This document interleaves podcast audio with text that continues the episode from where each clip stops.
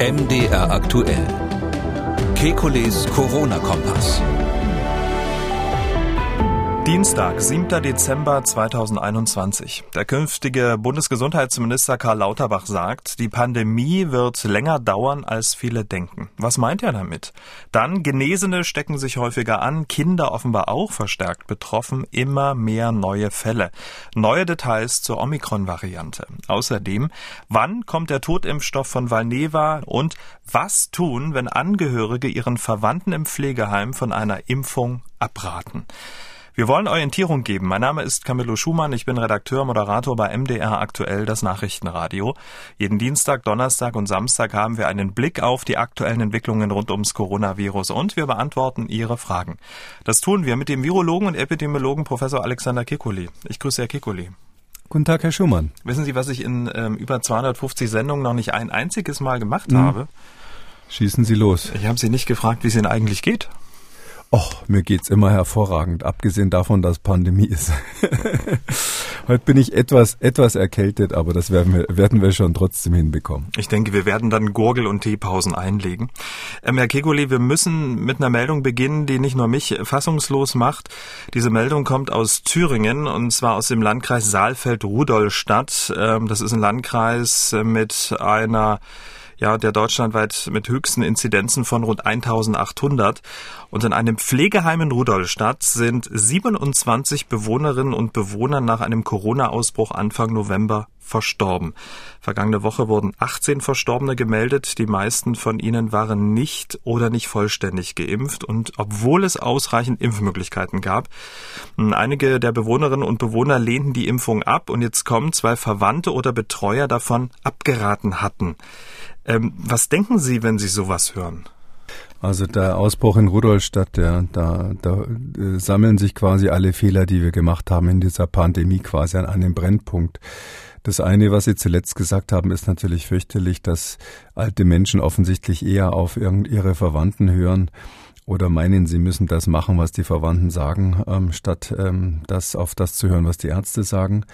Das andere ist aber auch, dass wir so einen Ausbruch in einem Heim nicht verhindern konnten. Im Jahr zwei der Pandemie ist es ja eigentlich ein Armutszeugnis, dass es noch zu so einem massiven Ausbruch kommt, der offensichtlich nicht schnell genug erkannt wurde.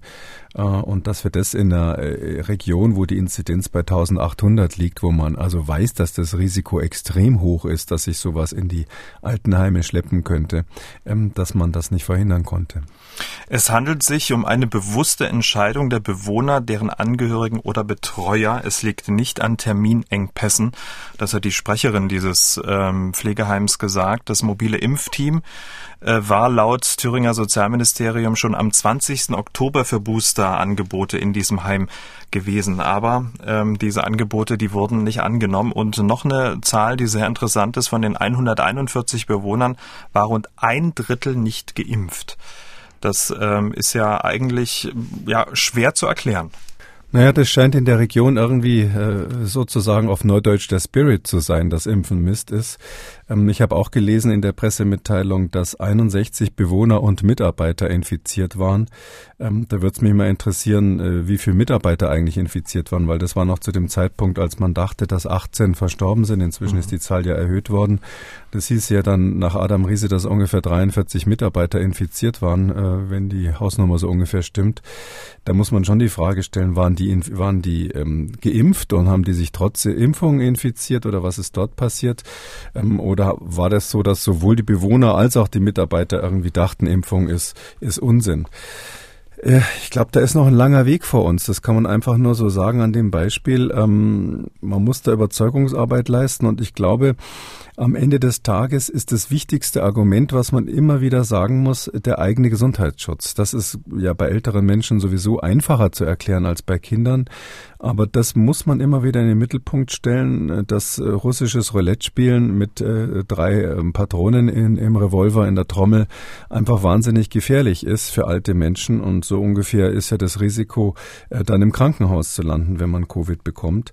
Ähm, ich finde auch ganz interessant, ähm, was für eine Art von Solidarität da eigentlich stattfindet, weil ähm, die sind ja eigentlich, man sagt ja immer so, die Menschen sollen solidarisch sein und sich impfen lassen, aber hier ist es offensichtlich so, dass so eine Art Verpflichtung dem der eigenen Peergruppe gegenüber wichtiger ist als die äh, oft proklamierte Solidarität mit der Gesamtgesellschaft. Und ich glaube, da kann man viel daraus lernen, dass man die Menschen einfach ganz anders ansprechen muss ähm, um die dort zu erreichen. Also weil sozusagen das Umfeld sich nicht impfen lässt, dann die Verwandten sich nicht impfen lassen, ähm, ja, hört man nicht auf seine eigene Stimme, nicht auf ähm, fachliche Beratung, sondern schließt sich dem der, der Mehrheitsmeinung sozusagen an. Ja, sozusagen, was auch immer die Mehrheit ist, ja. ja. Der, das ist die Frage, wo Sie Ihre Informationen herbeziehen und welche Informationen Sie glauben. Und ähm, da, da ist vielleicht auch ein bisschen so der Hund begraben, warum wir, wir ja zum Teil den Kopf schütteln. Gibt es ja auch andere Städte, ähm, nicht, nicht nur in Sachsen und ähm, Thüringen, sondern auch in Bayern im Osten gibt es sowas ja auch. Das sind Leute, die einfach dem, was sozusagen da von der Obrigkeit kommt, nicht glauben und dem, was man im, im äh, öffentlich-rechtlichen Fernsehen so hört. Und umso mehr mehr stützen die sich halt auf ihre eigenen Informationsbubble. Das, was bei manchen jungen Leuten irgendwelche Internet-Chat-Groups sind, sind halt dann ähm, bei den Älteren so die eigenen Verwandten und die, die Bekannten, die sie haben und was die eben so erzählen. Das Hearsay im Dorf so ein bisschen und ich glaube, da muss man ganz gezielt dann auch Einfluss nehmen, dass man da wirklich hingeht und mit den Leuten redet und dass diejenigen, zu denen sie Vertrauen haben, ähm, so sage ich mal, diese berühmten Multiplikatoren, ähm, dass man die dann ähm, überzeugt und, und denen klar macht, dass es hier ja wirklich um Leben und Tod geht. Mhm, aber die Verwandten, die sind ja dann auch in diesen Bubbles, Social Media Bubbles, bei YouTube oder so, wo sie sich dann äh, informieren und alles, was sie da aufsaugen, dann auch äh, glauben. Ähm, in sozialen Medien soll dann auch äh, nach diesen Todesfällen die Runde gemacht haben, dass die Heimbewohner an der Boosterimpfung gestorben seien. Dem widersprach das Landratsamt dann vehement und verwies auf den hohen Anteil an Ungeimpften unter den Verstorbenen, hat das also wieder korrigiert. Also da hat sich ähm, so eine Situation dann auch wieder komplett verselbstständigt. Das ist echt krass mit den Boosterimpfungen. Ja. Also ähm, alte Menschen, um das hier nochmal ganz deutlich zu sagen, die sterben nicht an Boosterimpfungen. Also das, dass es bei Boostern oder dass es bei Impfungen manchmal immunologische Überreaktionen gibt, das ist extrem selten und ist eine Komplikation bei jüngeren Menschen. Ähm, ja, also Sie haben völlig recht, aber ich glaube trotzdem, also wenn man wirklich äh, dort vor Ort mit den Leuten spricht, wenn man denen das erklärt, wenn auch die Ärzte ähm, deutlicher wären, ähm, ich glaube schon, dass das ein, dass man zumindest einen Teil äh, dieser Menschen noch überzeugen könnte. Ähm, mein Verdacht ist so ein bisschen, dass in solchen Regionen, wo also die Inzidenz so richtig hoch ist und ähm, wir ja auch eine Verweigerung vorher hatten, das muss man ganz klar sagen, bezüglich der nicht pharmakologischen Interventionen, also Maske tragen insbesondere und Abstand halten und so weiter, das fanden die auch schon ganz fürchterlich. Ich glaube, da wären die Ärzte vor Ort, wären ein ganz wichtiger Multiplikator, die man noch stärker einbinden müsste und mein Eindruck ist, dass man den einen oder anderen Arzt auch erstmal überzeugen müsste, bevor man ihn einbindet. Äh, um so ein paar Zahlen und Fakten ähm, vielleicht dann auch äh, potenziellen Verwandten und Bekannten von Pflegeheimbewohnern mit auf den Weg zu geben, ähm, die wirklich wichtig sind, ähm, wenn es um die Impfung und die Wirkung der Impfung beziehungsweise die Gefährlichkeit des, ähm, der Erkrankung für ältere, ich sag mal über 60 oder über 70 oder über 80-Jährige. Ähm, was wären so die zwei, drei wichtigsten Fakten aus Ihrer Sicht? Naja, das Wichtigste ist eigentlich, ähm, dass man sagt, dass äh, an Covid, eine Covid-Infektion zu bekommen, ist einfach wirklich lebensgefährlich äh, bei äh, 70 plus, sage ich mal, ohne Wenn und Aber. Und bei 60 plus kommt so ein bisschen auf die auf die, ähm, auf die immunologische Lage und auf die Gesundheit an. Aber in dieser Altersklasse gibt's ohne Wenn und Aber wirklich eine akute Lebensgefahr. Da ist das eine Erkrankung, die man wirklich nicht haben will. Und der, der, die Impfung kann einfach das Risiko um Faktor 10 redu reduzieren. Ja? Und ich glaube, ähm, das, das ist so ähnlich, ja, also Sie haben ja viele Situationen im Leben, wo Sie, wo Sie ein gewisses Risiko eingehen und ein gewisses Risiko haben und wo Sie Maßnahmen treffen, um das Risiko zu reduzieren. So wenn man sich im Auto ansch anschnallt, zum Beispiel dieses, dieses abgedroschene Beispiel, ähm, oder dass Sie, ähm, wenn Sie äh, aus dem Haus gehen, nochmal schauen, ob im Herd die, äh, in der Küche der Herd an ist und solche Sachen. Das machen ja alle Menschen. Das machen ja natürlich auch in Rudolstadt und äh, überall auf der Welt, dass man man so kleine Vorsichtsmaßnahmen betrifft, macht. Und da kann ich nur sagen, ähm, das Risiko mit den Impfstoffen ist viel geringer und die Impfstoffe selber haben im Vergleich zu dem, was einem blüht, wenn man Covid bekommt, ein viel, viel, viel kleineres Restrisiko, über das immer so gesprochen wird, ähm, gerade im höheren Alter. Und vielleicht noch eine Sache, die mir jetzt wichtig wäre, wenn ich mich zu entscheiden hätte. Das ist, ähm, wir müssen jetzt davon ausgehen, dass man auch im Krankenhaus nicht mehr so ganz optimal behandelt wird. Also ähm, wenn ich äh, weiß, dass ich, falls ich ins Krankenhaus muss, nicht mehr ganz optimale Behandlungsmöglichkeiten habe, dann passe ich doch noch einen Ticken besser auf. Also so ähnlich ist es. Wir sind, wir sind in einer Situation, wo unser Gesundheitssystem für solche Covid-Patienten nicht mehr optimal funktioniert, weil es zu wenig Beatmungsplätze gibt und so weiter. Und ähm, deshalb finde ich, wenn man in so einer Gesamtlage ist, wo man eigentlich einfach nur sagen muss, Vorsicht, jetzt muss ich mal aufpassen, dann muss man sich impfen lassen. Und wir wollen ja auch mit diesem Podcast zur Aufklärung beitragen, dass sich das dann auch verbreitet und dass der eine oder andere ja, Zweifler, Kritiker dann äh, vielleicht von den Fakten äh, überzeugt wird. Was ich mich noch abschließend, vielleicht noch diese Bemerkung dazu, was ich mich frage, wie sich jemand fühlt, wie sich so ein Verwandter eigentlich fühlt, der vorher seiner Oma, Opa, Vater, Mutter ähm, von der Impfung abgeraten hat und eine Woche später ist sie tot. Das, also das könnte ich mir nicht verzeihen. Naja, da kommt dann so ein Reflex, den der Mensch immer hat, ähm, und der heißt, ähm, ja, an meinem Rat hat es auf gar keinen Fall gelegen. Ja, also diese Schuld ist so schwer, dass man natürlich ähm, alle möglichen psychologischen Dinge macht, um sich zu erklären, dass man daran nicht schuld gewesen sein kann, bis hin zu der völlig absurden ähm, Behauptung, das wäre an den Booster, hätte an den Boosterimpfungen gelegen oder ähnliches, beziehungsweise die, die ungeimpft waren. Äh, da gibt es ja tausend Theorien, dass äh, woran die Corona-Patienten sonst noch alles gestorben sein könnten. Da muss ich aber sagen, diesen Reflex, den haben ja viele. Es gibt auch Politiker, die durch falsche Entscheidungen Tote verursacht haben, ohne jetzt irgendeinen Namen zu nennen. Aber ich habe nie erlebt, dass einer gesagt hat, ähm, ja, da, ähm, äh, wenn ich das und das anders entschieden hätte, 20.000 Tote weniger wären es wahrscheinlich gewesen in Deutschland. Entschuldigung, habe ich einen Fehler gemacht. Das ist ja auch überall so, dass jeder jeder Mensch in jeder Situation ähm, gar nicht aus Kalkül, sondern weil das so eine Schuld kann man, mit so einer Schuld kann man ja gar nicht leben, äh, sich immer Erklärungen sucht, warum es an anderen Dingen gelegen haben muss. Kommen wir vom Emotionalen zu den Fakten. Kurzer Blick auf die aktuelle Infektionslage 432,2. So lautet sie, die aktuelle deutschlandweite 7-Tage-Inzidenz. 36.000 Neuinfektionen wurden im RKI gemeldet. Kurzer Rückblick. Vor einer Woche lag die Inzidenz 20 Punkte höher und es gab rund 10.000 Neuinfektionen mehr. Professor Wieler, Präsident des RKI, hatte vergangene Woche nochmal zur absoluten Vorsicht bei der Interpretation der Daten gewarnt. Zu groß die Unsicherheiten, Stichwort Meldeverzug. Und wenn Professor Wieler sowas sagt, dann glaubt man ihm ja, denn nur er weiß ja, wie löchrig und unvollständig die Datenlage wirklich ist. Würden Sie sich dem nochmal anschließen zu sagen, naja, wir holen nochmal tief Luft und ähm, bewerten das vielleicht in ein, zwei Wochen?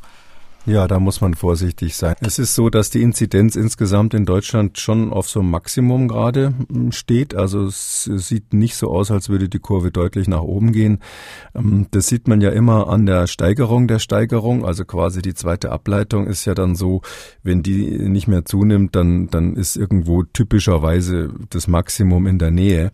Ähm, man muss aber vorsichtig sein. Das könnte eben, wenn man das sozusagen in einer, sich die Kurve vorstellt, so eine Art Schulter sein, die am ist und nachdem es dann wieder runtergeht oder konstant bleibt, könnte es nochmal raufgehen. Sowas haben wir, so eine, so eine, so eine Inzidenzkurve mit einer Schulter am Anfang haben wir schon öfters mal beobachtet. Ähm, ich glaube ehrlich gesagt, wenn Sie mich jetzt nach meinem Bauchgefühl fragen, aber es ist wirklich nur das und äh, im Gegensatz zu Herrn Wieler darf ich das ja einfach so äußern. Ich habe schon das Gefühl, wir haben eine Chance, dass das jetzt das Maximum war. Also das können wir, wir können das halten meines Erachtens.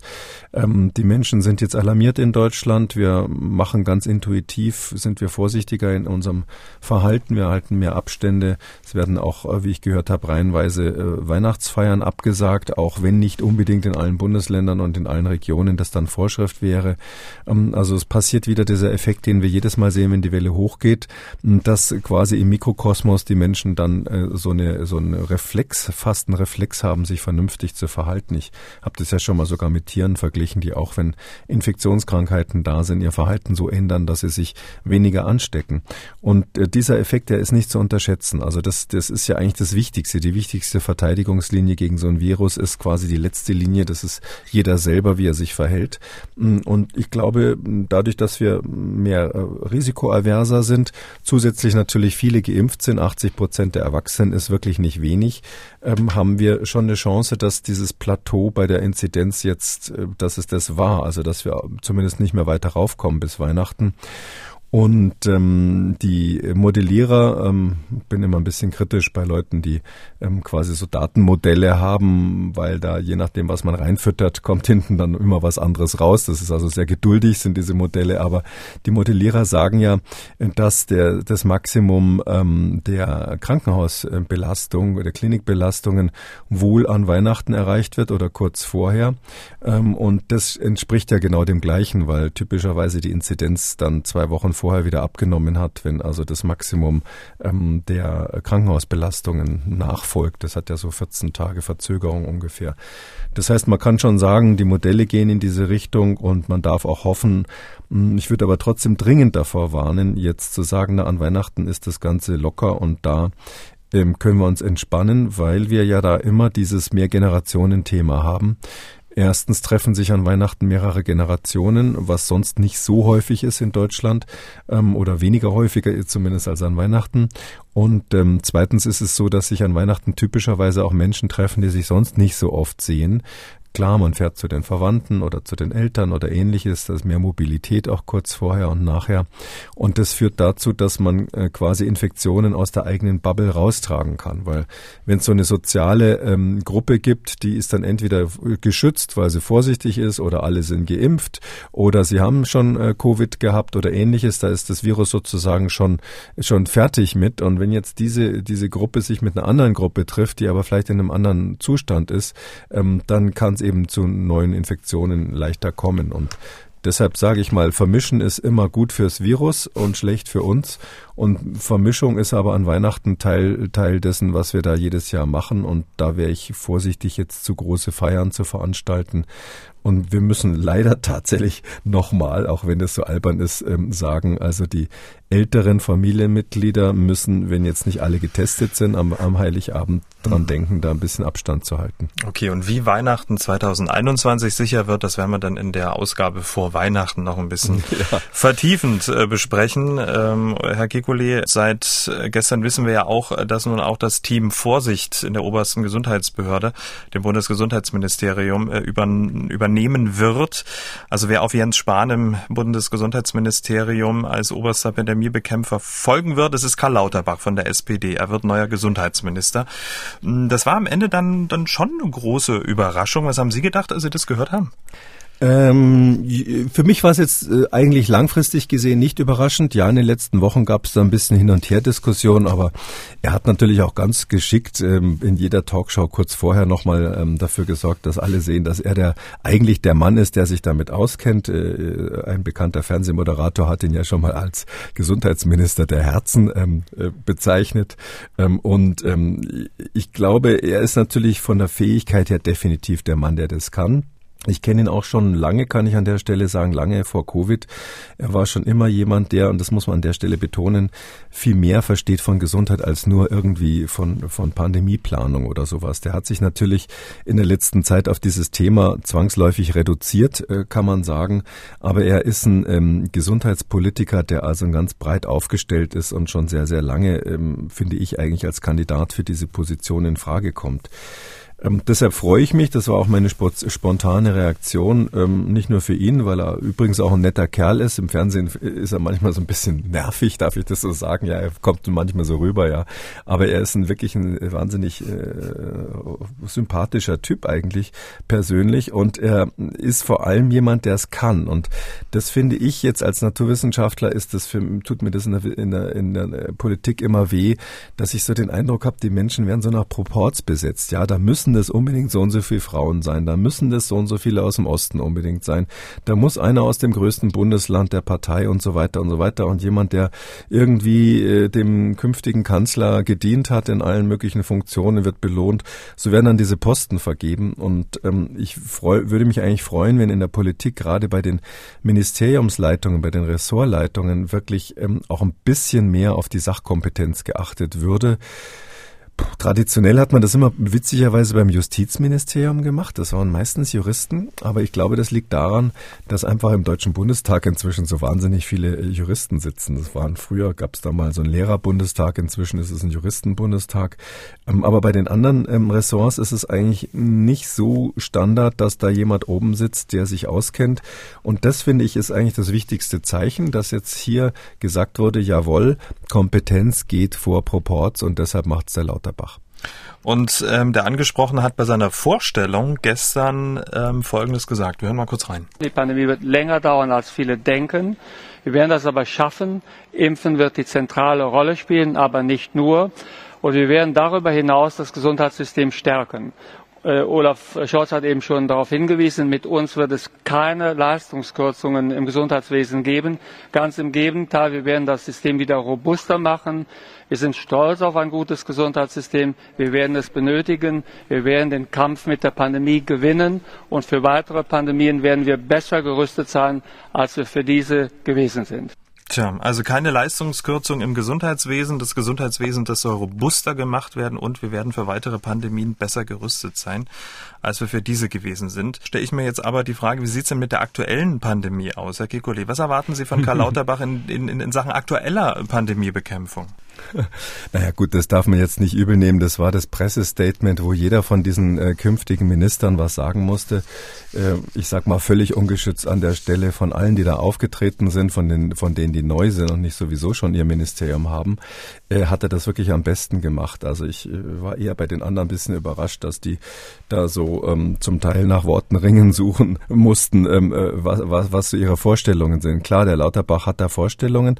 Ja, bei der aktuellen ähm, Pandemie, ähm, ja, das ist letztlich so, er muss jetzt beweisen, er hat ja öfters eigentlich schon so fast könnte man sagen, ein bisschen laut immer um, Kritik auch geübt ähm, um, und ähm, in dem Sinn schon angedeutet, dass er eigentlich der bessere Gesundheitsminister gewesen wäre. Ähm, das hätte ja sein können, dass er auch in der letzten Legislaturperiode, das war ja jetzt auch so ein bisschen Proportsthema, dass das ein CDU-Mann dann das Gesundheitsministerium bekommen hat.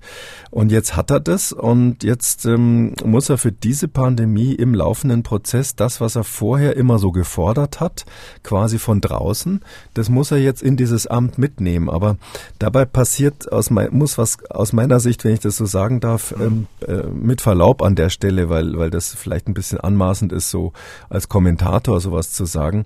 Aber mein Eindruck ist, er muss wirklich schlagartig, wenn er im Amt ist, komplett, ähm, sage ich mal, seine, sein, sein, seine, ähm, sein Gesicht ändern, hätte ich fast gesagt. Mhm. Ähm, seinen Ton ändern ist vielleicht besser. Was ähm, Verbindendes sozusagen. Weil er was, ver genau. Mhm. Er, vorher war seine Rolle eigentlich auch ein bisschen Agent Provocateur, ja. Da hat er dann äh, ja eine Extremposition. Er war ein No-Covid-Verfechter, was mhm. völlig gescheitert ist. Er hat ähm, äh, häufig Dinge ähm, an den Teufel an die Wand gemalt, was dann nicht eingetreten ist. In anderen Situationen hat er zurechtgewarnt. Ähm, und es ist so, da ähm, darauf kommt es aber dann nicht mehr an, sondern es kommt darauf an, wirklich dann alle mitzunehmen. Und wir haben ja vorhin drüber gesprochen, was das Thema ist, dass wir, dass unser Hauptproblem die Ungeimpften sind und dass man die überzeugt. Und deshalb darf man als Minister meines Erachtens absolut nicht polarisieren ähm, etwas Polarisierendes, was einem ähm, natürlich tolle Quoten in der Talkshow gibt, äh, bringt und ähnliches. Das muss komplett weg sein von dem Tag an, wo jemand dann das Amt antritt. Und er muss von dem Moment an natürlich auch erkennen, dass Politik immer Kompromiss ist. Ja, ein Grund, warum äh, manche andere Leute ja sagen, sie könnten nicht in die Politik gehen, wegen dieser äh, wahnsinnig vielen Kompromisse, die man eingehen muss. Und äh, das wird, das wird, glaube ich, die eigentliche Bewährungsprobe am ersten Tag sein. Ähm, dass dann natürlich jetzt für Weihnachten erstmal ein Konzept gebraucht wird, was in diesem Sinne mit Augenmaß sein muss. Also ähm, sicherlich nicht äh, die zum Teil übersteigerten Forderungen der letzten Wochen, die im Raum standen. Ähm, es ist, glaube ich, auch bekannt, dass ich ein bisschen andere Meinung habe bezüglich der ähm, Pflicht, äh, der Pflichtimpfung. Also da, das, das, da hat sich Herr Lauterbach ja ganz klar dafür geäußert. Ich glaube, würde mich freuen, wenn man das nochmal gründlich diskutiert. Ähm, und dann geht es natürlich darum, wie, wie sich der Charakter, sage ich mal, der wissenschaftlichen Beratung dann fortsetzt, weil er, er wird dann als Minister nicht mehr Kraft eigener Wassersuppe, wie er das, ähm, sagt er ja immer so gemacht hat, dann nachts die Paper lesen, morgens twittern. Das wird nicht mehr gehen. Oder beides gleichzeitig. beides, nein, das, er muss ja auch noch mehr machen als die Pandemie managen. Ja, und, aber, ähm, mhm. Ich glaube, dass er da ein gutes, ich glaube, dass er da ein gutes äh, Team auf jeden Fall braucht, was ihn berät. Und ähm, da bin ich mal sehr gespannt, wie das, wie das sich dann insgesamt so zusammensetzen wird und äh, würde mir sehr freuen, wenn, wenn, wenn man sofort erkennt, dass da eine neue Handschrift ist. Hm. Ähm, weil Sie sagen, er sollte jetzt so ein bisschen ausgleichender sein, aber meinen Sie nicht, dass eigentlich jetzt in der aktuellen Situation der Pandemie eigentlich genau das Gegenteil ähm, verlangt wird, dass eben einer auf den Tisch haut, die Führung äh, übernimmt, äh, auch die Berater einschätzen kann, was die eben da rechts und links ins Ohr einflüstern und dann sagt, nee, das stimmt nicht, das machen wir jetzt so. Also das so sozusagen gerade dieses Verbindende uns ja eigentlich dazu gebracht hat, wo wir jetzt sind? Äh, das glaube ich nicht. Ähm, das ist so, es geht auf den Tisch hauen natürlich, die, dass die Pandemie hat ja, hat sich ja schon jetzt äh, eigentlich ganz klar in der Politik jetzt zum ersten Thema entwickelt. Es ist ja nicht so, dass das jemand nicht mehr wichtig nehmen würde. Da gab es Phasen, wo es so ein bisschen so war vor der Wahl, wo man das vielleicht ein bisschen absichtlich ein bisschen ignoriert hat. Nee, es geht darum, ähm, also ich glaube, es ist nicht so gut, ganz ehrlich gesagt, das ist meine persönliche, mhm. fast hätte ich gesagt, private Meinung, äh, wenn jemand ähm, eine, eine Fach Fachkompetenz hat, ähm, dann muss er die meines Erachtens, wenn er so ein hohes politisches Amt hat, genauso übrigens, als wenn er ein großes Unternehmen leitet, da ist das ganz ähnlich. Da gibt es auch oft Chemiker, die dann am Schluss gab es früher in der chemischen Industrie oft, die da wurden dann Vorstandsvorsitzende und ähnliches. Da, da muss man seine eigene Kompetenz fast ablegen in dem Moment. Klar hat man die weiterhin, aber man muss dann sagen, ähm, ich kann das nie so gut wie meine Gremien und ich lasse die das wirklich beraten. Und ähm, da ist ja meine Hoffnung, dass man eben dann nicht mehr so einzelne Berater hat, weil sie sagen, er kann das besser einschätzen, was die sagen, sondern da müssen wir uns ein bisschen Beispiel an England nehmen, die, die wirkliche Kommissionen für sowas haben und wo dann nicht die einzelnen Mitglieder ständig im Fernsehen auftreten und ihre Meinung dazu äußern oder einzelne eigene Privatpapers veröffentlichen, wo sie sagen, wir sehen das jetzt so und so und wir haben die und die Modellierung gemacht und deshalb fordern wir das und das, sondern wo wirklich die Kommission erstmal einen internen, wissenschaftlich ähm, fundierten Beratungsprozess hat und dann quasi der Vorsitzende der Kommission oder jemand anders, der dazu ähm, die, die, die Erlaubnis hat, quasi das Ergebnis vorstellt. Also so eine Strukturierung des Prozesses würde ich mir wünschen. Ähm, und ich glaube auch, dass das mit Lauterbach und Scholz dann schon machbar ist. Die haben ja auch angekündigt, dass sie in diese Richtung gehen wollen. Ähm, das muss äh, aufhören eben gerade, dass der Minister selber sagt, na dem Berater traue ich jetzt, dem traue ich nicht. Und klar, Sie haben völlig recht, Herr Lauterbach könnte das besser als äh, wahrscheinlich sein Vorgänger, weil er da tiefer im Fach drinnen steht. Aber trotzdem wäre es ein Fehler, wenn er sozusagen solche Sachen dann Kraft eigener Wassersuppe entscheiden würde. Man muss ganz klar sagen, er hat jetzt wirklich die Chance zu beweisen, dass er wahrscheinlich auch in der letzten Legislatur und gerade in dieser Pandemie vieles besser gemacht hätte. Aber er kann auch grandios scheitern und, äh, und deshalb ist es extrem wichtig, dass, dass, dass man jetzt erkennt, dass die Maßnahmen auch greifen, die ergriffen werden. Ähm, oh, und ich meine nicht, dass der Weg nur sein kann, das, was sowieso schon die letzten zwei Wochen angekündigt würde, noch drastischer umzusetzen. Wir sind gespannt, was vielleicht auch so ein bisschen untergegangen ist. Ähm, bei der Rede von äh, Karl Lauterbach war der Anfang. Wir können ja noch mal kurz reinhören. Die Pandemie wird länger dauern, als viele denken. Wir werden das aber schaffen. Die Pandemie wird länger dauern, als viele denken. Da habe ich kurz gestutzt und gestern so überlegt, Mensch, was meint er denn eigentlich damit? Hatte Professor Lauterbach vielleicht die Berechnung britischer Modellierer im Kopf, die letzte Woche vorgestellt wurde, wonach es noch ungefähr, so über den Daumen, fünf Jahre lang Maßnahmen braucht, um das Gesundheitssystem nicht zu überlasten. Könnte es das gewesen sein? Das halte ich nicht für ausgeschlossen. Das ist diese Scientific Pandemic Influenza Group on Modeling heißt die, also SPOM. Und ähm, die, äh, die sind so, dass sie quasi, das ist das ist ganz interessant, das ist so eine britische Einrichtung, die gibt schon relativ lang, Influenza geht eigentlich um die Grippe und die macht jedes Jahr, macht die die Vorhersagen. Also das, was bei uns zum Teil so einzelne Modellierer so raushauen in irgendwelchen Talkshows, das ist bei denen organisiert als, Entschuldigung, ja, da war eine kleine, kleine ähm, ja. Kritik mit drin, ich weiß es. Geschenkt. Ähm, aber ich habe keinen Namen genannt, ja. Also es ist aber so, dass ähm, es ist aber so, dass dort wirklich es dieses Panel gibt und es gibt schon seit vielen Jahren. Die sitzen mhm. da zusammen, das ist so eine Untergruppe und die berechnen immer zum Status heute, wie wird die äh, Epidemie weitergehen oder jetzt aktuell eben die Pandemie weitergehen, wie wird das weitergehen, wenn wir die Maßnahmen nicht verändern. Also eine total wissenschaftliche, nüchterne Betrachtungsweise ohne irgendwelche konkreten Empfehlungen und die haben jetzt eben gesagt, ganz aktuell, und das hat der Herr Lauterbach vielleicht gelesen, ähm, die haben eben gesagt, wenn wir jetzt nichts machen und die Maßnahmen nicht verändern, äh, kann es sein, dass es fünf oder sogar zehn Jahre dauert, bis das, was man einen endemischen Zustand nennt, eingetreten sein kann. Hm. Ähm, muss man ein bisschen vorsichtig sein. Das heißt jetzt nicht, dass in unserem Sinn, wie wir das in der Öffentlichkeit diskutieren, die Pandemie noch so lange dauert. Und ich glaube auch Herr Lauterbach hat das nicht so wörtlich gemeint, dass die Pandemie länger dauert, sondern ich glaube, er hat gemeint, dass Maßnahmen noch eine mhm. ganze Weile notwendig sind. Also unser, unser, unser Leben äh, beeinträchtigt werden muss. Es ist nicht mehr wie früher Impfung. Alle sind geimpft und wir können uns ohne Maßnahmen wieder frei bewegen und alles ist wunderbar.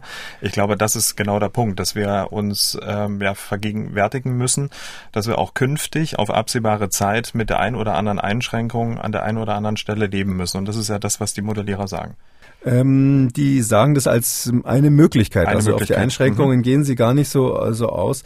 Ich, äh, ich muss jetzt sagen, dieses Bio hat jetzt hier, ähm, das machen die auch immer so, das finde ich auch äh, vielleicht als Hinweis so, wie es für uns in Zukunft sein könnte. Man muss übrigens nicht die englischen Vorbilder nehmen, man könnte auch einfach die STIKO nehmen, weil außer dem kleinen Ausrutscher, dass der Vorsitzende kürzlich mal was ausgeplaudert hat, macht die STIKO das auch so und übrigens auch andere Kommissionen in Deutschland. Ich war ja mal in dieser Schutzkommission, also wir hätten das nie gemacht, dass wir das Ergebnis Ergebnis der Kommissionsberatung vorne, vorweggenommen hätten als, als einzelne Mitglieder. Und ähm, hier ist es eben so, die machen es so, dass sie das Ergebnis erstmal, also ihr, ihr Beratungsergebnis in Kurzform veröffentlichen, das ist raus. Und in Kürze wird dann die ausführliche Begründung kommen. Und erst wenn diese Begründung da ist, kann ich ehrlich gesagt ähm, genauer was dazu sagen, wie die das modelliert haben, ob das sozusagen auf welchen Annahmen das beruht. Aber ich glaube, für uns ist Folgendes wichtig. Also es geht doch für uns Menschen in Deutschland nicht darum, ähm, ob jetzt dieses Virus noch in zwei oder drei Jahren da ist oder eine neue Variante davon. Ähm, in Klammern, das ist vielen, hoffentlich, die diesen Podcast hören, schon seit sehr langer Zeit klar, dass dieses Virus gekommen ist, um zu bleiben und dass die anfänglichen ähm, Utopien von, von wegen Herdenimmunität ähm, und irgendwann wird das Virus dann weg sein und die Pandemie zu Ende. Ich weiß, das ist mal geäußert worden, aber da kenne ich jetzt keinen Kollegen mehr, der, der irgendwie auf sowas noch beharrt. Das heißt, das Virus wird bleiben. Die entscheidende Frage ist nur, wie Sie ja sagen, wann ist es so, dass es nicht mehr unseren Alltag total beeinträchtigt?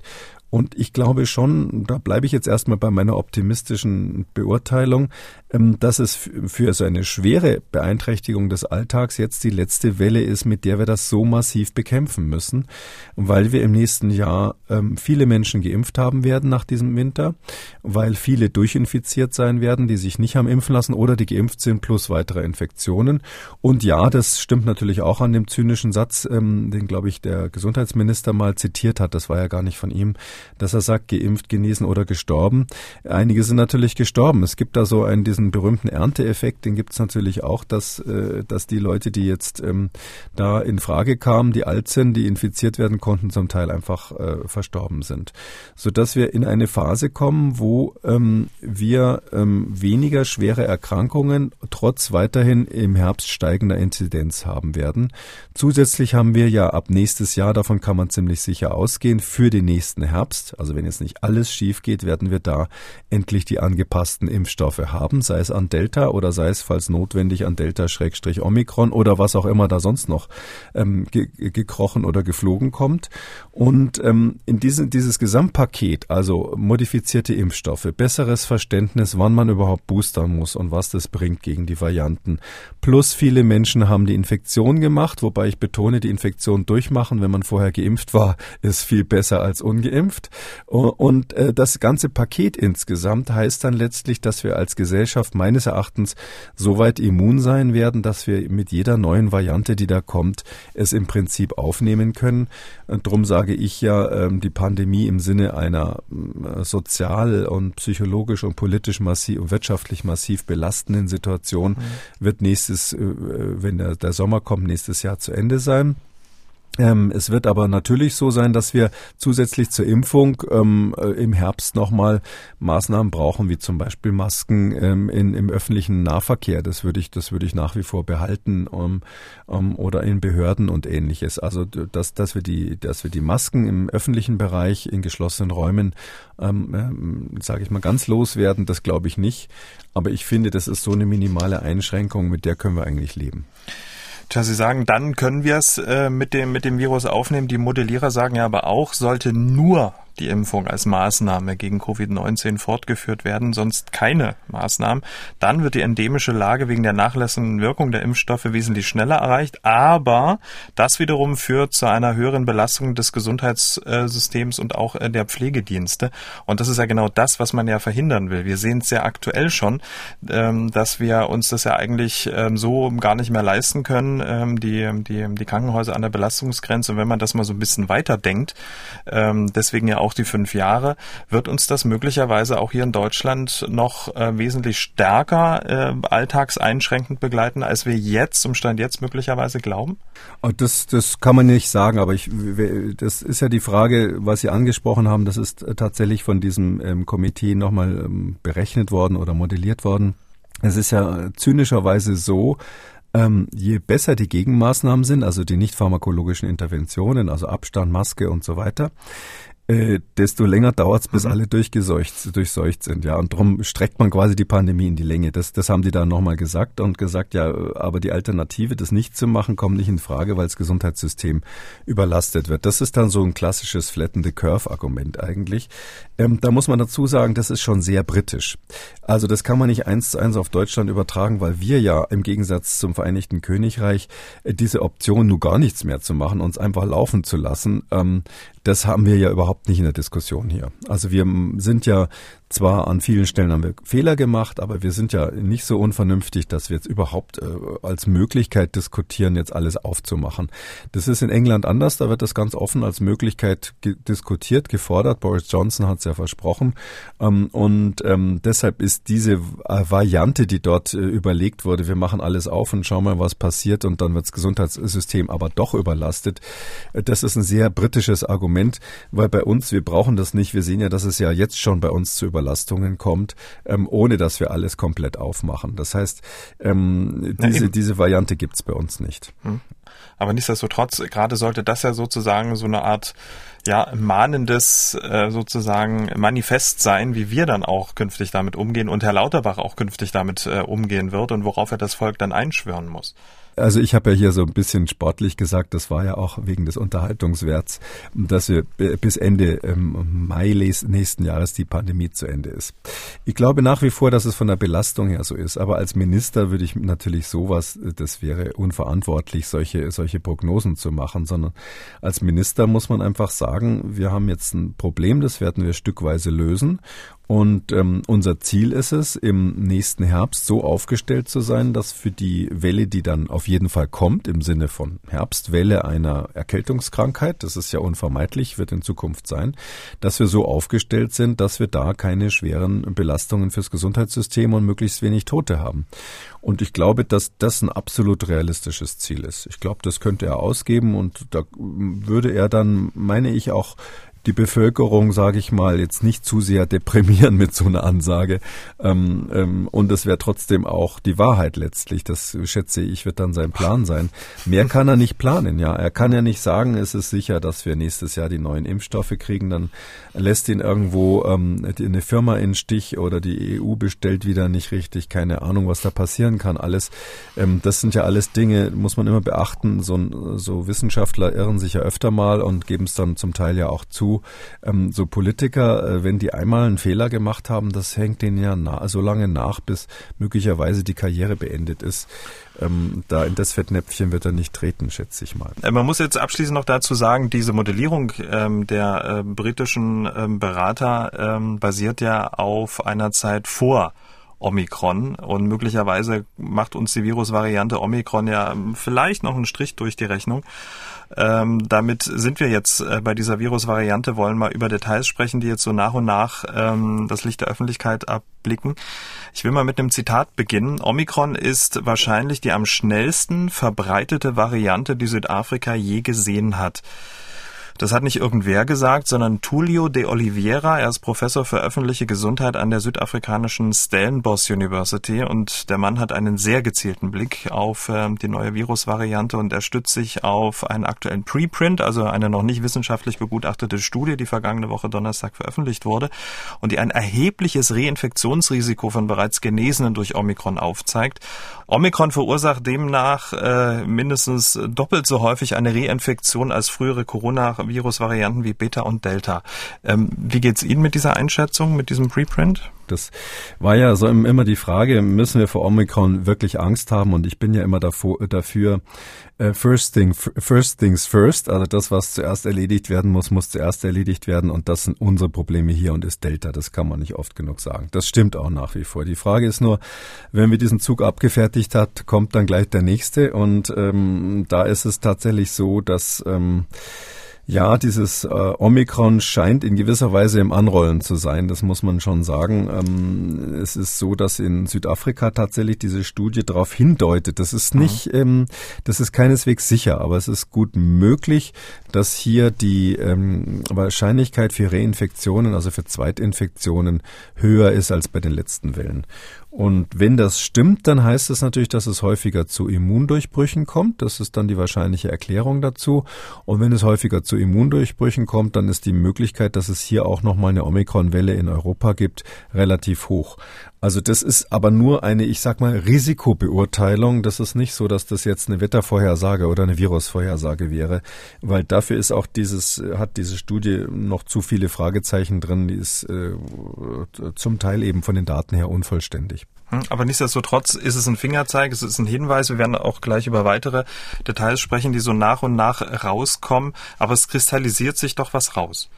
Ja, es ist klar. Also wir haben halt äh, die Situation in, in Südafrika ähm, gibt einfach jetzt eine vierte Welle. Das ist klar. Und die dritte Welle endete Ende September irgendwann, also relativ spät und war die Delta-Welle. Und es ist so, dass bei dieser vierten Welle jetzt, ähm, vorher war die Inzidenz niedrig, in kurzer Zeit sehr viele Fälle gemeldet werden, insbesondere aus dieser Provinz Gauteng, wo also Pretoria und Johannesburg ist.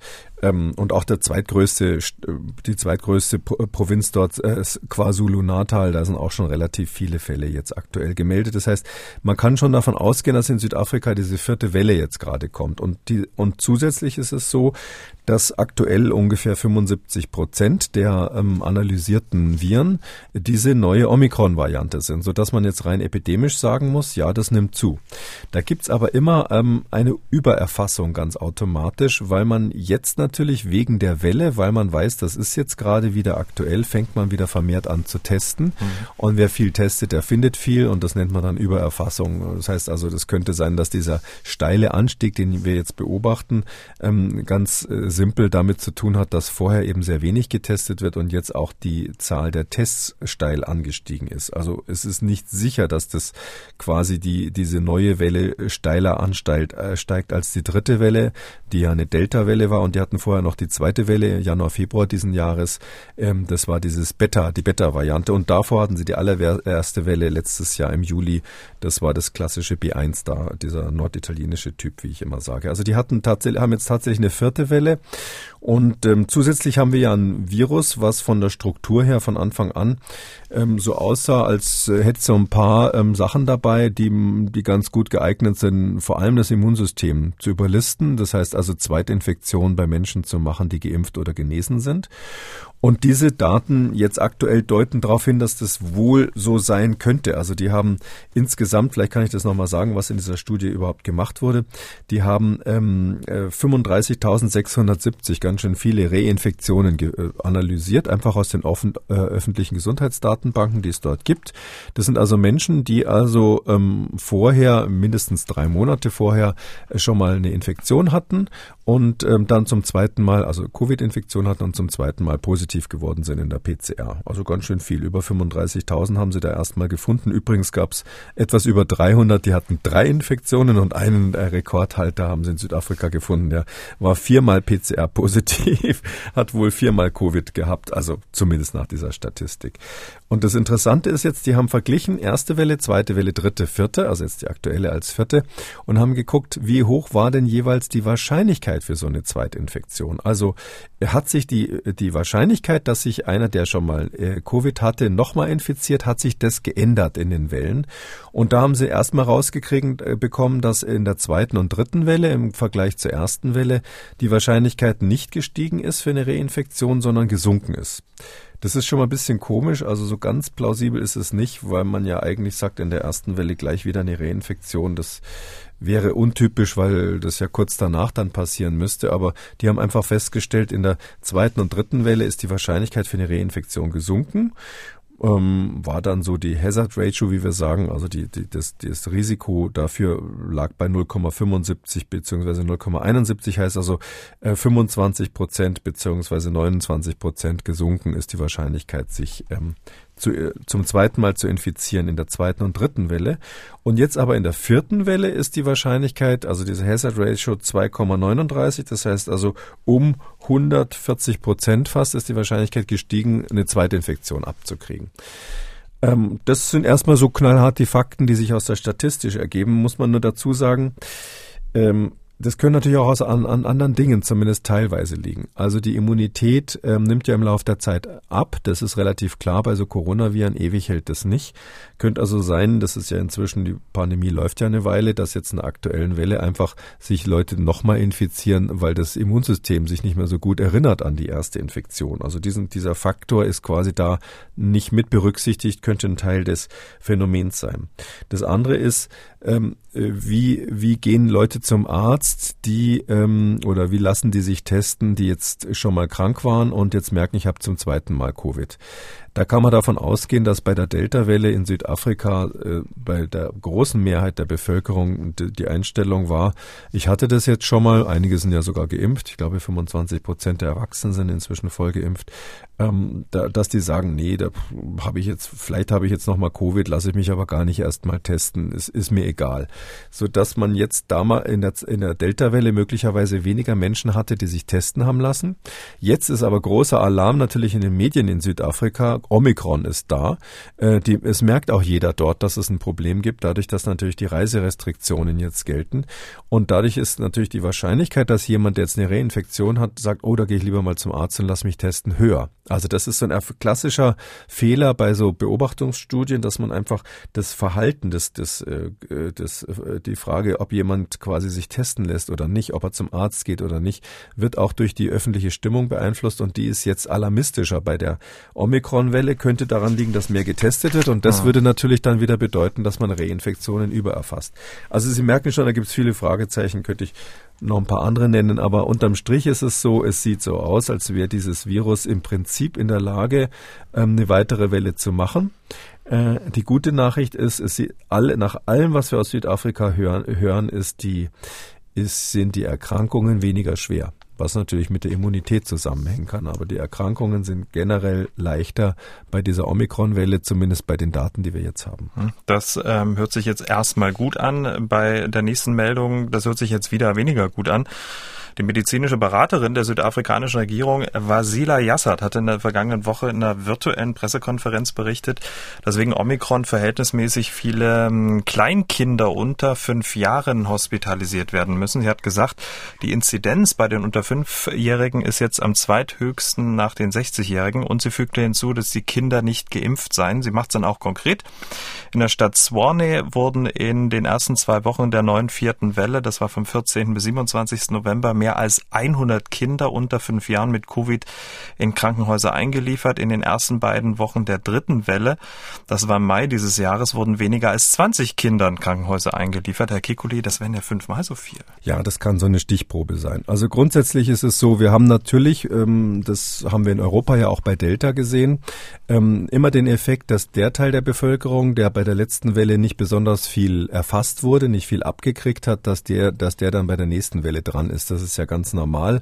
Das haben wir schon bei Alta, Alpha gesehen in Großbritannien, ähm, dass eben bei der Alpha-Welle, die dort kam, mehr jüngere Menschen betroffen wurden. Da gab es, wenn ich erinnern darf, auch am Anfang ähm, alarmistische ähm, Meldungen, zum Teil auch vom designierten Bundesgesundheitsminister, um den Bogen nochmal zu schlagen, die dann gesagt haben, oh, dieses Virus ist gefährlicher. Aber man hat dann festgestellt, es, es betrifft einfach andere Bevölkerungsteile, die vorher eben von den vorherigen Wellen nicht so massiv betroffen waren. Das gleiche haben wir nochmal gesehen bei Delta und es ist auch in Europa jetzt so, wenn Sie die Daten des Robert Koch Instituts in Deutschland anschauen. Natürlich sind jetzt viel mehr Kinder betroffen in Deutschland als bei den früheren Wellen. Und aus verschiedenen Gründen. Und das beobachten die natürlich auch in Südafrika. Und wenn mehr Kinder betroffen sind, kommen auch mehr ins Krankenhaus. Das hat aber nichts damit zu tun, dass sie dann intensivpflichtig würden oder gar ähm, dran sterben. Das ist also äh, weit, weit davon Schlussfolgerungen zu ziehen, die in die Richtung gehen, dass dieses Omikron-Virus für Kinder besonders gefährlich wäre. Hm. Aber nichtsdestotrotz, Faktor 5 ist doch schon nicht, nicht jetzt von der Hand zu weisen. Also ich finde das schon irre, ja, weil ich meine, bis ein Kind tatsächlich dann im Krankenhaus landet, da muss ja dann schon ein bisschen was passieren. Ja, das ist jetzt für mich bisschen, äh, sage ich mal, spekulativ, so mhm. im Kaffeesatz lesen, warum das in diesem Krankenhaus zu diesen Sachen gekommen ist. Natürlich sind ähm, Gesundheitsminister überall auf der Welt äh, im Moment gerade zugange, die Menschen zu überzeugen, äh, zu Impfungen zu gehen. Und in Südafrika ist es ja auch so, dass der Impfstoff jetzt nicht für die ganz Jungen, aber für die etwas jüngeren Kinder so ähnlich wie bei uns zugelassen und empfohlen ist. Und ähm, dort ist es äh, die Akzeptanz der Impfungen für Kinder viel schlechter als bei uns. Und ähm, das kann durchaus sein, dass das auch mal so ein Mahnruf war. Nach, schaut mal her, wie es an dem Krankenhaus aussieht. Ähm, lasst eure Kinder impfen. Ähm, deshalb wäre ich immer vorsichtig. Ich will bei sowas immer die, sag ich mal, wissenschaftlichen Daten sehen und so ein, so ein Statement von dem Politiker. Das kann sehr, sehr viele Gründe haben. Vielleicht auch der persönliche Eindruck. Keine Ahnung, ob die vorher dort mal zu Besuch war oder ähnliches. Aber ich würde da jetzt äh, daraus erstmal nichts machen. Medizinische Beraterin, nicht Politikerin. Ne? Äh, Entschuldigung, ja. ähm, okay, also ähm, Omikron-Variante in Südafrika, ja, dominant, kann man sagen. Ne? Sie haben ja gesagt, fast 75 Prozent. Oder wäre wär das jetzt auch schon ähm, zu viel gesagt? Nee, ich gehe davon aus, dass das äh, dominant ist in Südafrika. Das war am Anfang ein bisschen die Frage, ob man da eine Übererfassung hatte, aber inzwischen, ähm, das hat eben auch gerade ähm, eine britische, eine andere britische Kommission, diese NervTech-Kommission nochmal analysiert. Über die haben wir vor langer Zeit immer mal wieder gesprochen. Äh, NervTech heißt New and Emerging Respiratory Virus Threats Advisory Group. Oh wei. Aber Herrlich. blöder, blöder Riesenname schon wieder, aber auch gut, weil das ist, die gibt's auch schon ewig. Ja, die gibt's jetzt nicht erst seit seit Covid. Und das ist auch so ein Gremium, was es schon lange gibt. Es macht da seine wissenschaftliche Arbeit. Die diskutieren ähm, heiß in ihrem Kämmerchen aus und am Schluss kommt ein Ergebnis, das der Vorsitzende vorstellt und fertig, ja. Und das wird dann wissenschaftlich begründet und da kann dann jeder nachlesen, ob er das gut begründet findet oder nicht. Und die Fachleute können auch verstehen, wie, wie man gedacht hat. Also die haben das analysiert. Jetzt aktuell haben sie eine Sondersitzung gehabt zu, ähm, zu Omikron. Und die sagen eigentlich, ähm, nach ihrer Meinung ist es so, dass man ähm, tatsächlich äh, nicht ausschließen kann, ähm, fast damit rechnen muss, dass ähm, auch nachdem Delta durchgelaufen ist in einer Bevölkerung, die Delta-Variante, dass trotzdem es noch einen, eine Omikron-Welle geben könnte aufgrund der Gesamtschau dessen, was wir in Südafrika sehen, die Inzidenz und so weiter. Heißt nicht, dass es unbedingt stärker infektiös ist. Das war ja ein bisschen das Problem bei Delta. Äh, das ist ja tatsächlich ein Ticken stärker infektiös. Wahrscheinlich genügt eine kleinere Dosis für die Ansteckung ähm, und hat dadurch äh, es für viele Gesundheitssysteme schwierig gemacht, äh, sich damit auseinanderzusetzen, insbesondere wenn sie zur gleichen Zeit dann aufgemacht haben. Das war für Delta natürlich dann ein gefundenes Fressen, hätte ich fast gesagt. Und jetzt ist es so, bei Omikron wissen wir das nicht. Also es gibt keine Hinweise darauf, dass es es stärker ansteckend wäre. Aber es kann wohl eine po Population, die schon ähm, mehr oder minder mit Delta fertig ist, kann es ähm, relativ erfolgreich ähm, infizieren, in dem Sinn, dass es nochmal eine Welle macht. Okay, kurze ähm, Verständnisfrage zwischendurch. Ähm, ja. Man weiß nicht, ob es infektiöser ist. Ähm, wie passt das zusammen, dass sich Genesene mindestens doppelt so häufig infizieren können? Das eine hat mit dem anderen nichts zu tun?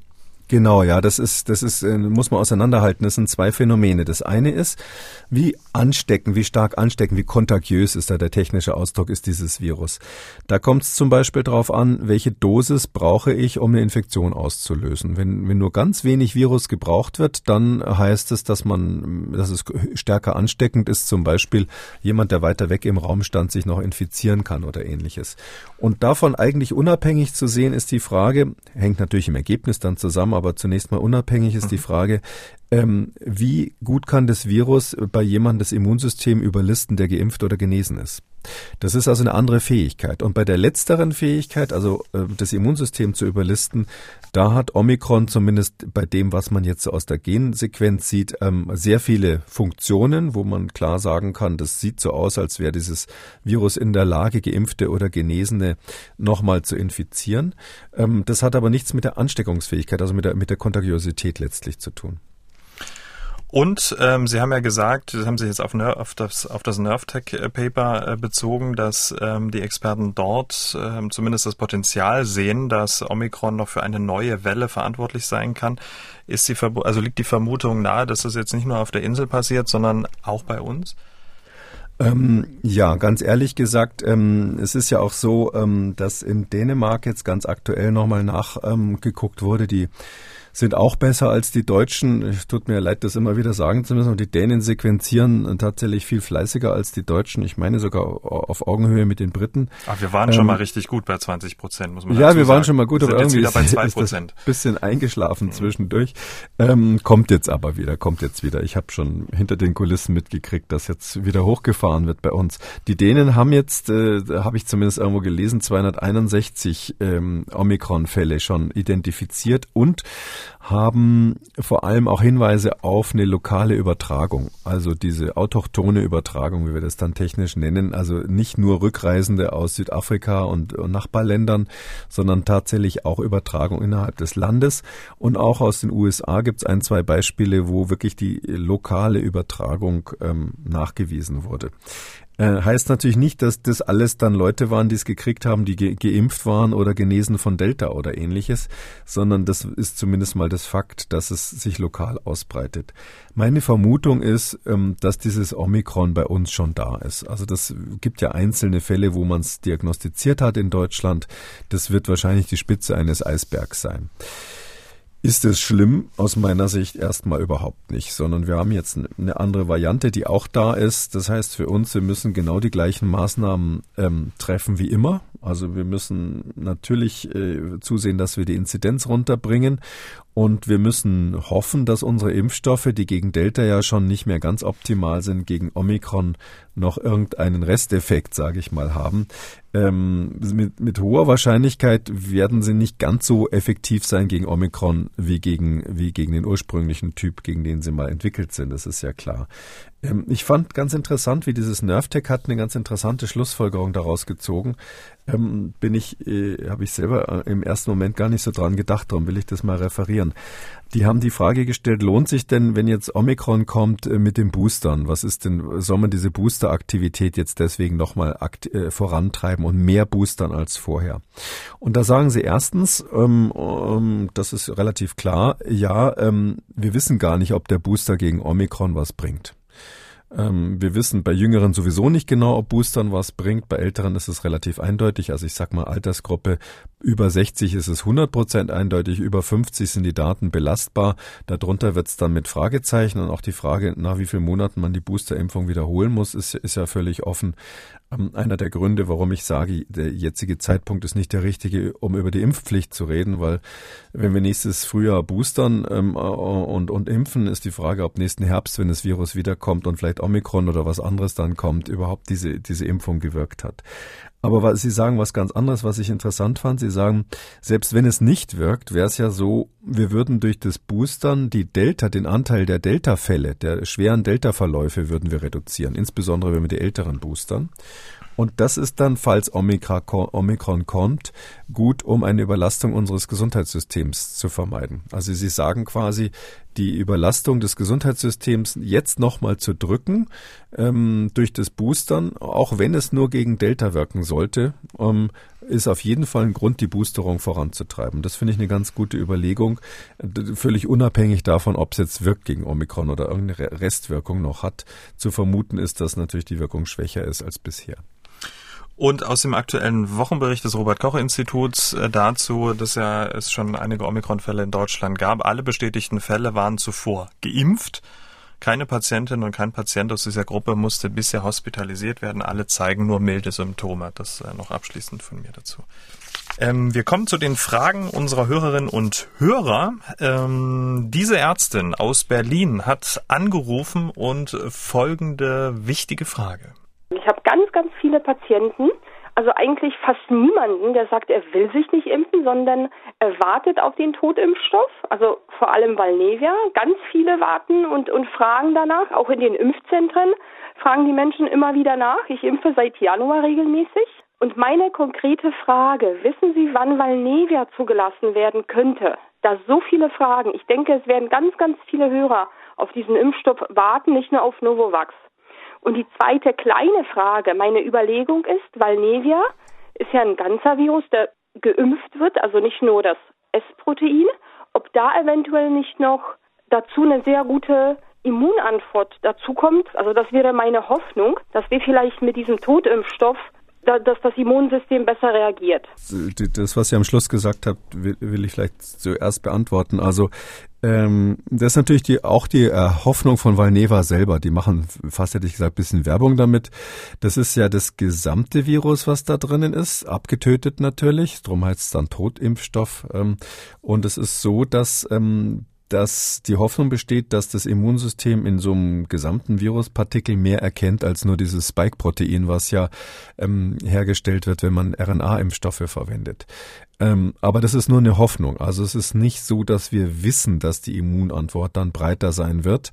Ähm, das hängt ein bisschen mit der Frage zusammen, wie reaktogen ist das Immunsystem gegen die einzelnen Komponenten so, einer, so eines Impfstoffs. Ähm, wir wissen, dass es bei diesem Spike-Protein zu einer sehr starken Reaktion kommt. Das liegt eben daran, dass diese RNA-Impfstoffe so stark, das Immunsystem so stark stimulieren. Äh, wir wissen, dass Totimpfstoffe tendenziell mh, hm, nicht so stark, also zumindest bei dem, wenn man so dieses Mal die ganze Palette sich anschaut, nicht von sich aus so stark wirksam sind wie diese RNA-Impfstoffe bezüglich der Häufigkeit, mit der neutralisierende Antikörper gebildet werden. Zum Teil werden die ja noch zusätzlich mit äh, Adjuvans, also mit Wirkverstärker dann verabreicht.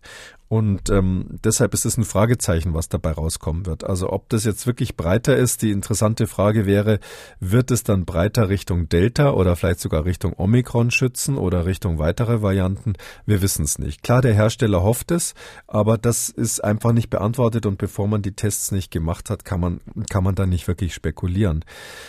Ja, und der andere Teil, äh, das ist, äh, ja, ich höre das natürlich gerne, weil ich ähm, wirklich oft ähm, in der Situation bin, dass ich argumentieren muss, ähm, dass äh, ich wirklich glaube fest daran, dass es viele Menschen in Deutschland gibt, die überzeugbar sind von der Impfung.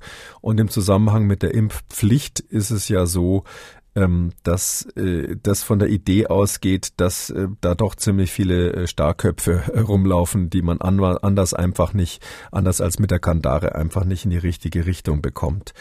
Ähm, ich muss auch sagen, dass die Bilder, die jetzt in den letzten Tagen so im Fernsehen ähm, aus, aus einzelnen Ortschaften in Ostdeutschland so gekommen sind, äh, wo dann Leute mit Fackelzügen vorm Haus von irgendeiner Ministerin äh, aufmarschieren, das, das geht natürlich absolut gar nicht. Ja, Und äh, da, da ist eine Verrohung eingetreten, die also unglaublich ist. Andererseits ähm, ist es für mich äh, nur ein ganz kleiner Teil der Bevölkerung. Und man darf nicht, weil da so ein paar äh, Menschen, die schon lange wahrscheinlich mit dem Staat unzufrieden waren, äh, nachts eine Fackel anmachen, sagen, jetzt müssen wir alle, die nicht geimpft sind, äh, müssen wir jetzt zur Impfung quasi verpflichten.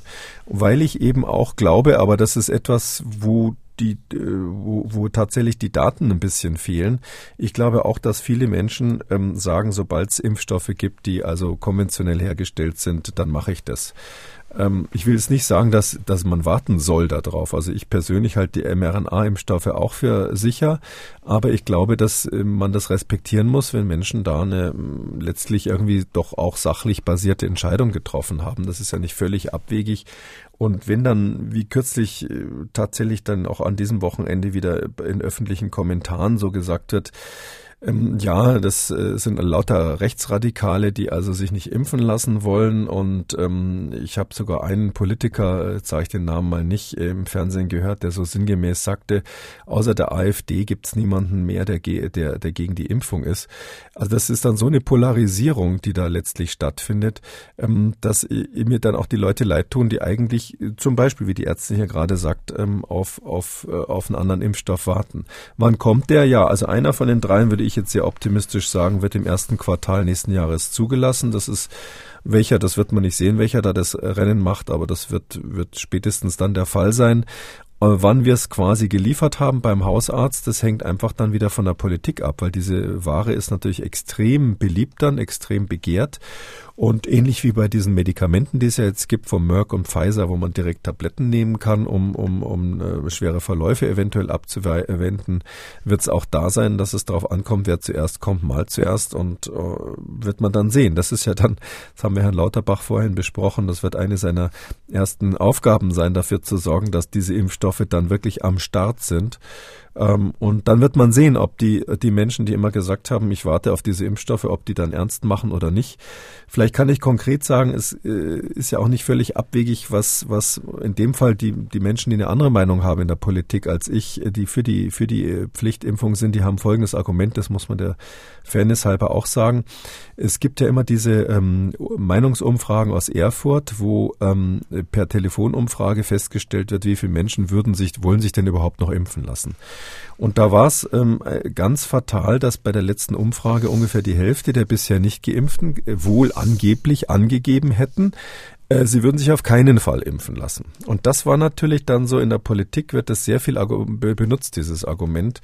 Ähm, ich habe immer Zweifel an so Telefonumfragen, wo dann auch nur Deutschsprachige letztlich antworten dürfen. Und die Frage ist, was sagt man in so einem Telefongespräch und wer antwortet da überhaupt? Aber das ist eins der wichtigen Argumente der Impfpflichtbefürworter. Die sagen, schaut mal her, die Hälfte will ja gar nicht.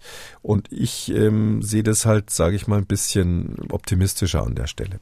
Und man muss noch dazu sagen, die EMA, die Europäische Arzneimittelbehörde, hat er jetzt auch mit einer beschleunigten Prüfung des Corona-Impfstoffs äh, von Valneva begonnen. Wann es da jetzt ähm, eine Zulassung gibt, ist noch völlig klar. Novavax ist schon ein bisschen bisschen eher dran gewesen und aktuell ähm, prüft die EMA auch noch Sputnik aus Russland und Sinovac aus China. Wenn es da dann Zulassung gibt, erfahren Sie es hier im Podcast.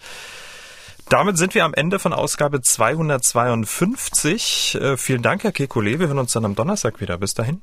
Ja, freue mich auch bis Donnerstag. Tschüss, Herr Schumann. Sie haben auch eine Frage und wollen was wissen, dann schreiben Sie uns an mdraktuell-podcast.mdr.de oder Sie rufen uns an, kostet nix 0800 322 00. Kekules Corona-Kompass als ausführlicher Podcast unter Audio und Radio auf mdr.de, in der ARD-Audiothek, bei YouTube und überall, wo es Podcasts gibt. Und an dieser Stelle wie immer ein kleiner Podcast Tipp für Sie, hören Sie doch mal in Eliten in der DDR rein. Der Podcast über die oberen 10.000 in der ehemaligen DDR. Politische Verantwortliche Künstler, Ärzte plaudern da über ihre Erlebnisse aus dem Nähkästchen. Eliten in der DDR, auch überall, wo es Podcasts gibt. MDR aktuell. Kekules Corona-Kompass.